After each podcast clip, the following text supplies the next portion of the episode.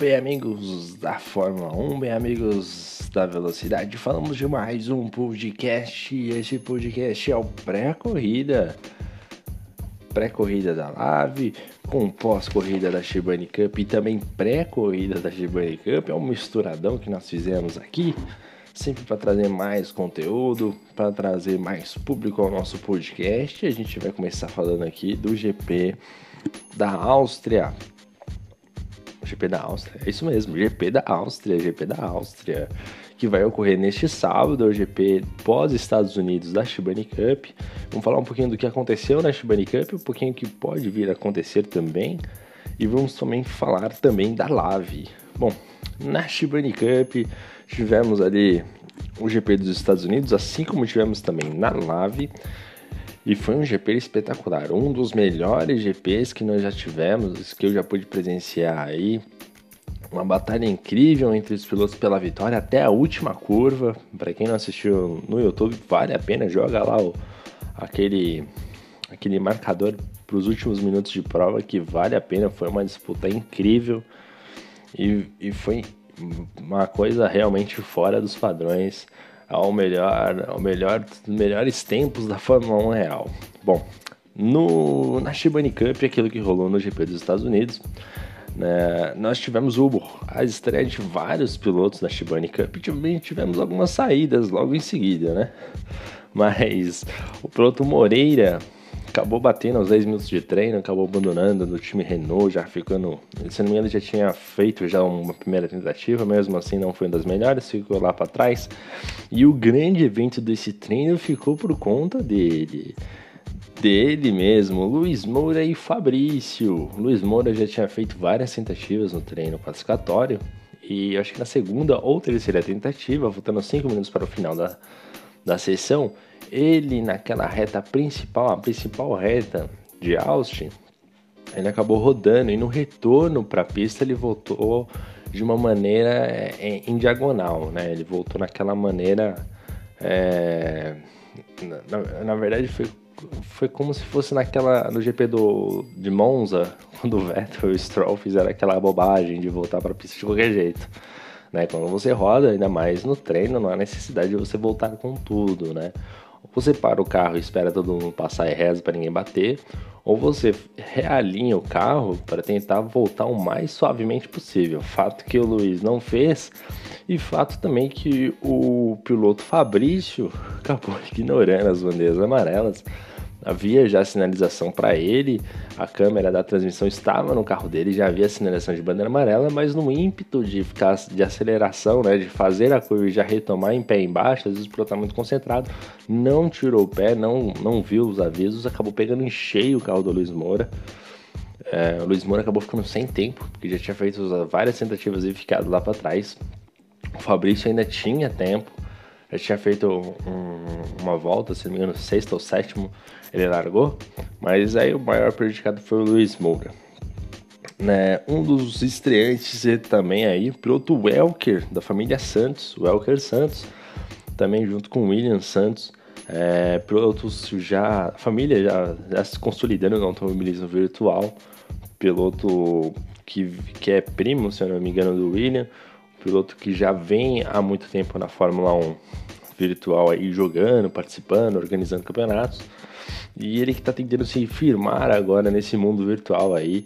Ele que vem com o nome pesado da família, da família Santos, junto para correr na Fórmula 1 é, virtual aí.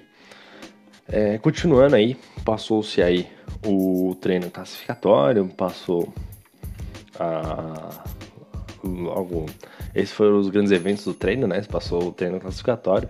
E a pole position ficou com o Eric Nogueira. Grande surpresa, o Eric Nogueira. Piloto aí que vem a, estreando na categoria juntamente com o Zika Louco.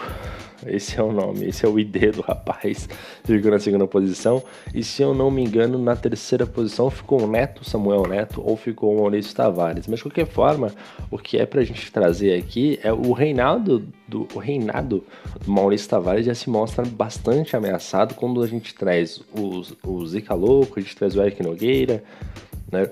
o próprio Samuel Neto são pilotos que já chegaram mostrando a que veio, né? O Eric Nogueira fazer a pole position, o Zica Louco fazer um grande, uma grande prova, né? Até acabar destruindo o carro. Que é coisa que acontece, né? Só bate o carro quem tá pilotando, quem tá lá dentro. Mas foi uma corrida sensacional. E eles já chegaram no treino mostrando a que vieram. Né? Tivemos aí logo no início a batalha pela pelas primeiras posições, que foi do Eric Nogueira com o Zika Louco, sendo que o, o Eric Nogueira ele acabou caindo na volta 3, foi o grande prejudicado aí por conta de conexão. Ele caiu duas vezes, caiu lá para trás no grid, realmente uma pena. Em determinado momento ele já, tem, já tinha até um certo espaço pro segundo colocado e acabou prejudicando bastante essa queda de conexão. Mas de qualquer maneira, é, depois tivemos o safety car, reagrupou de novo, teve outra queda de conexão. Realmente foram fatos aí que não ajudaram Eric Nogueira de certa maneira. É, e com essa queda de conexão, outro ponto a ser notado aí é que na volta de número 4, o time Renault do Fabrício, que tinha batido no Luiz Moura, e também do Moreira, Rodrigo Moreira, se eu não me engano, já eram P4 e P5. O time Renault veio lá de trás remando e veio passando vários carros e eles vieram em, em linha. Né? Tipo, o, o, Fabrício vinha lá passava um, aí o, o Moreira vinha lá e passava outro. Né? E foi, foi muito bom, foi, foi bacana ver o time Renault crescendo. Aí uma pena que os dois também bateram depois, né? Acabaram prejudicando, mas tiveram um início fantástico de prova. É, o Eric é, Nogueira, inclusive, falando nisso, o Eric ele caiu a conexão e quando ele retornou, ele já retornou já buscando já as ultrapassagens e naquele terceiro setor, naquela curva que você faz para não é que você faz a curva, é que depois você já tem entrado pro box, que é a curva que antecede o, o box da, do, de Austin, ele fez a curva e já jogou por dentro para cima do Vaturo. Né? E o Vaturo, o Wagner Vaturo, o ovo voador, ele deixou o carro ali, vamos dividir curva, vamos bater roda com roda, realmente batendo roda com roda. E o Eric Nogueira, que já não vinha, né, numa maré boa, já caiu a conexão, bateu de lado, acabou rodando e caindo mais lá para trás, tendo que remar mais ainda. Então o prejuízo do Eric realmente foi grande nesse início de prova. Uh, depois o Eric acabou também tendo um incidente com o Neto, se eu não me engano. E acabando mais prejudicando ainda mais a coisa do Eric Nogueira. O Eric Nogueira que, dentro da minha perspectiva, era para ter terminado na liderança ou ao menos brigando pela liderança na corrida. O, tivemos dois, dois safety car aqui, estão anotados aqui. O Fabrício gerou um desses safety car, acabou batendo, perdendo o carro. Naquela, e outro carro também foi um carro da Mercedes, não vou lembrar quem foi o piloto agora, mas acabou perdendo um contato ali. Se eu não me engano, foi o Luiz Moura. Na, naquela, naqueles S rápidos, já com pneu desgastado, acabou perdendo o carro batendo, também gerando um safety car. As batalhas que nós tivemos foram mais no, no terço final da prova. Para quem não viu, vale a pena ir lá no, no canal da Shibani Cup para procurar e dar uma olhadinha no terço final da prova. A batalha entre Mavericks e Samuel Mavericks e Maurício Tavares, uma briga sensacional pela vitória. E assim também como o Ramon, fazendo ótimas ultrapassagens, o Vaturo decepcionando, sempre perdendo um pouquinho de rendimento. É, após o, as relargadas, né? Isso já não é dessa temporada, temporada passada também ele já vem com esse tipo de problema. E no final, de toda essa bagunça que foi o GP, essa bagunça no bom sentido, né? Toda essa reviravolta que teve no, no GP de Austin, a vitória ficou nos últimos metros com o Maurício Tavares mantendo o reinado aí, ainda mostrando que sim, está vivo na luta pelo título, mostrando que ó, a galera nova chegou, é boa, mas eu também sou bom e vou buscar esse título aqui, vou buscar esse bicampeonato. Maurício Tavares, que vale lembrar aí a batalha épica que ele teve com, com o Mavericks. Uma, uma, aula aí de disputa de posição, assim como o Ramon, assim como o próprio Samuel acabou depois acabou se envolvendo no acidente. Mas foi uma corrida incrível. Lembrando aí que os colocados foram Maurício Tavares, o grande vencedor, o Mavericks na segunda posição, o Ederson, estreante, que começou muito bem. Ele que é piloto da equipe Mercedes, começou muito bem aí o pilotão da equipe Mercedes, uma, uma estreia sólida, sempre se mantendo muito bem ali no, no, nessa briga, né? Em determinado momento ele chegou até a ameaçar a disputa lá em cima, mas acabou perdendo um pouquinho de rendimento. O Ramon aí sempre muito, é, muito sempre muito bem nas suas estratégias. E depois tivemos o Arthur Pérez, o Eric Nogueira na sexta posição. Eu acho que foi um grande prejudicado aí dessa corrida. O piloto que era para ter no mínimo terminado entre os quatro primeiros. E depois nós tivemos na, sétima posição o Isaac Eder. Na oitava colocação o Welker, que substitui o Welker Santos. O Isaac Eder na sétima posição, ele sim que substituiu o Naldo. O Ivan Ios. E na décima posição o Ovo Voador. Esses foram os 10 pilotos que é, terminaram a prova, né? Depois tivemos o Fabrício que não pontuou, o Thiago Bastos também ficou por outro caminho, o Elton, o Marco Cervantes, o Bodassi que não correu, o Daniel Santos não correu. E depois a gente teve a saída de alguns pilotos também. Após esse quebra-pau todo aí que tivemos de batidas. Luiz Moura reclamou bastante logo no início, acabou se irritando, saiu do campeonato, assim como Rodrigo Moreira também. E a gente só lamenta mesmo, mas faz parte da Fórmula 1, faz parte do esporte. Os pilotos aí quiseram deixar o campeonato, faz parte. Bom, já na live, agora sim, o pré-corrida da live, aquilo que a gente espera da, da corrida da live é que nós temos grandes pilotos com ótimos carros. A gente tem o Fábio Monachese que a gente não sabe quando vai estrear, ele tá com problema de equipamento aí. Vamos aguardar aí quando ele for estrear. Mas a gente tem um Giba de Mercedes, olho no Giba que ele vai aprontar no Qualify. Qualify é certeza que ele vai aprontar. Depois da corrida a gente sabe também que ele vai aprontar, ele vai encontrar um muro, vai gerar um safety car aí. Impressionante como o Giba não consegue pontuar, não consegue ir bem nas corridas. Ele faz bons treinos, tem bons tempos, mas na hora da corrida acaba sempre pecando, tentando ultrapassagem onde não deve, tentando fazer criar espaço onde não tem. E aí acaba prejudicando muito o Giba. O Giba tem apenas 23 pontos, realmente muito pouco para um piloto do, do, do porte do Giba. Ele que vive uma péssima fase, talvez seja a pior fase que ele esteja, esteja vivendo dentro da Lave. E, bom, aí na briga pela vitória a gente vai ter o Capitão Nascimento e o Storage, ambos de carros excelentes, né? Um de, os dois de Red Bull, acho que a briga vai ficar entre esses dois. Talvez ali o Luiz Oliveira dê uma arriscada, porque vai estar de, Ferrari, mas eu acho muito difícil.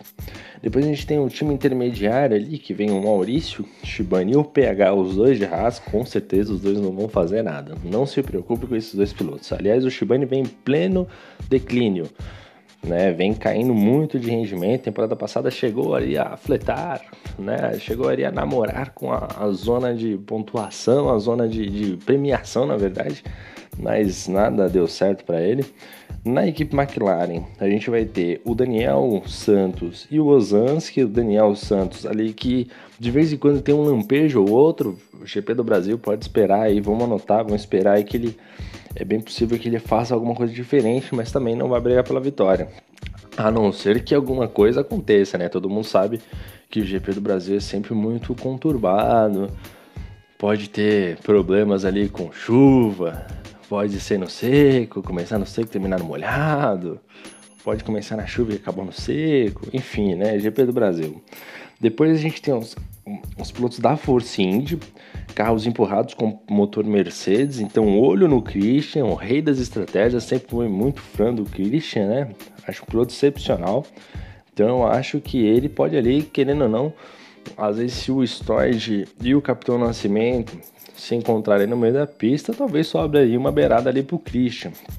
O piloto Prado também, que vai estar de Renault, olho nele que ele pode aprontar. E o Lazarin, Lazarin que vai também estar de Renault, mas eu acredito que também vai brigar no pelotão intermediário. Depois a gente tem as três para as equipes, né, que é a STR, a Alfa Romeo e o Williams.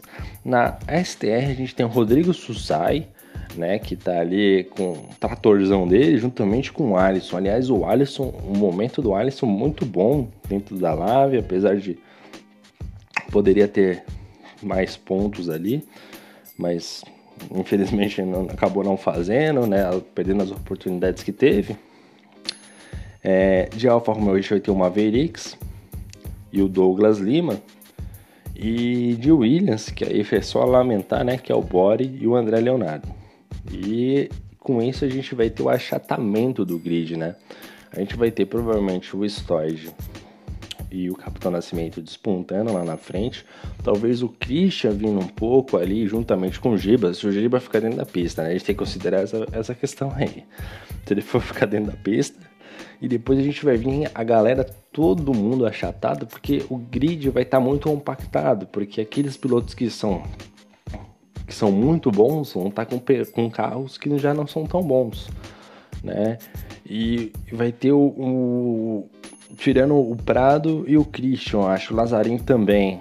Né? Tirando esses três ali que acho que vai brigar um pouquinho mais na parte de cima, o restante ali vai estar bem comprimido. Então é um GP que promete muita briga, muitas ultrapassagens. Se for para apostar em um vencedor, eu vou apostar, obviamente, no Stoid. Se o Stoid largar na liderança, tá, gente? Eu aposto nele se ele largar na liderança. Se ele não largar na liderança, eu aposto no Capitão Nascimento para ganhar a prova do Brasil, né, o GP do Brasil, que vai ser disputado neste domingo na Live. Bom, é basicamente isso. Queria deixar o meu abraço aí a vocês aí, aos pilotos da Live, aos pilotos da Shibani Cup. E você que tiver algum recado, algum feedback, pode mandar mensagem aí pro Bruno, liga para ele, quando der umas 3 horas da manhã, pode ligar que ele vai atender você, sem nenhum problema. Pode mandar mensagem pra gente no WhatsApp também. Se quiser alguma dica, lembrando que a gente também vai voltar aí com os quadros on-board, as entrevistas com os pilotos. Vamos tentar movimentar esse podcast novamente aí. Principalmente agora com esse momento aí que o mundo acaba vivendo da, da pandemia, tudo tá meio parado aí, né? Acaba subindo um pouco mais de tempo. Lembrando sempre que a gente também tenta trazer informações da Fórmula 1 real também. Que apesar de estar muito parada também, há já os seus rumores né? Há quem diga que Vettel estaria negociando com a McLaren, Carlos Sainz na Ferrari, mas também temos o Daniel Ricciardo que, querendo ou não, também pode vir parar na Ferrari, querendo ou não. É um piloto que tem raízes fortes italianas, né? O Ricciardo vem da Itália, apesar que a pronúncia correta, é o que ele, pelo menos é o que ele pede, né? Por ter nascido na Austrália, a pronúncia é Ricardo. É, então, é, são esses rumores. Lembrando que é o último ano de contrato do, do Vettel, do Lewis Hamilton, do, do também do piloto do Ricardo, do Bottas. Né? Então vai haver realmente uma bagunça nesse sentido aí de quem vai para onde, de onde vai para quem. Lembrando que para 2021, se eu não me engano, já para 2021, a McLaren vem com motores Mercedes. Bom, é basicamente isso. Meu nome é Maurício e eu vou me despedindo daqui. Até o próximo podcast. Valeu e fui!